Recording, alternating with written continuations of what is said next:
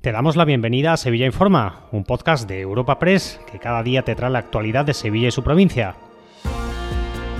Estas son las noticias más relevantes de nuestra agencia en el día de hoy. Comenzamos este Sevilla Informa del 22 de diciembre con los sonidos del champán descorchado y las risas de los agraciados con los 121 millones de euros que ha dejado el gordo en la provincia de Sevilla. El sorteo extraordinario de Navidad ha sido especialmente generoso con Écija, donde el 88.008 ha dejado 60 millones de euros. Una lluvia de millones ha dejado también este número en la localidad de Dos Hermanas con 30. Sevilla Capital también también ha resultado agraciada nada menos que con 21 millones. Entre las historias curiosas del día, la del matrimonio de Écija que se ha enterado de que le ha tocado el gordo mientras esperaba en la UCI del Virgen del Rocío. Escuchamos a María José Rodríguez, trabajadora del campo agraciada con 400.000 euros. Llevo siempre los números del 0 al 9 y me faltaba el 1, el 3 y el 8. Y digo, pues voy a ir a Écija a comprar los que me faltan porque ya quedaba nada de día. Total, vine con una prima mía y aquí había dos o tres del. Y ella me lo eligió y me dio ese. Que fue el ocio que me faltaba. Metiéndome con él, diciéndole que era mentira. Digo, mentira, Nico. Digo, el gordo me tocó contigo a mí hace siete años. y era verdad, era verdad. Cambiamos de asunto. Los serenos vuelven a las calles del centro de Sevilla. Desde este pasado jueves el ayuntamiento ha puesto en marcha este servicio con el objetivo de mejorar la sensación de seguridad en las calles más comerciales de la ciudad.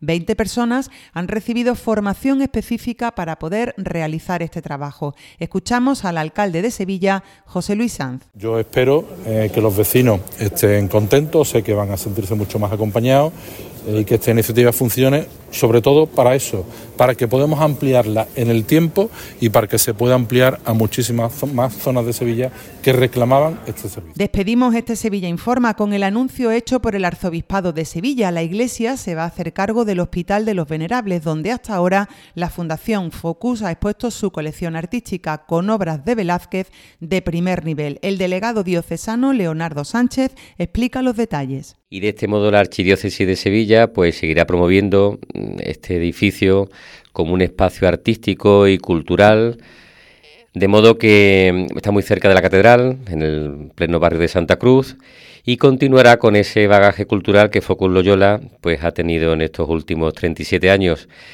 Y eso sí, en los próximos años la Archidiócesis acometerá un importante plan director que adecuará el edificio para que siga exponiendo de forma permanente y con criterio museístico pues su ingente patrimonio artístico. Un apunte antes del cierre, el ayuntamiento ha habilitado 40.000 pases gratuitos más para el espectáculo navideño en el río.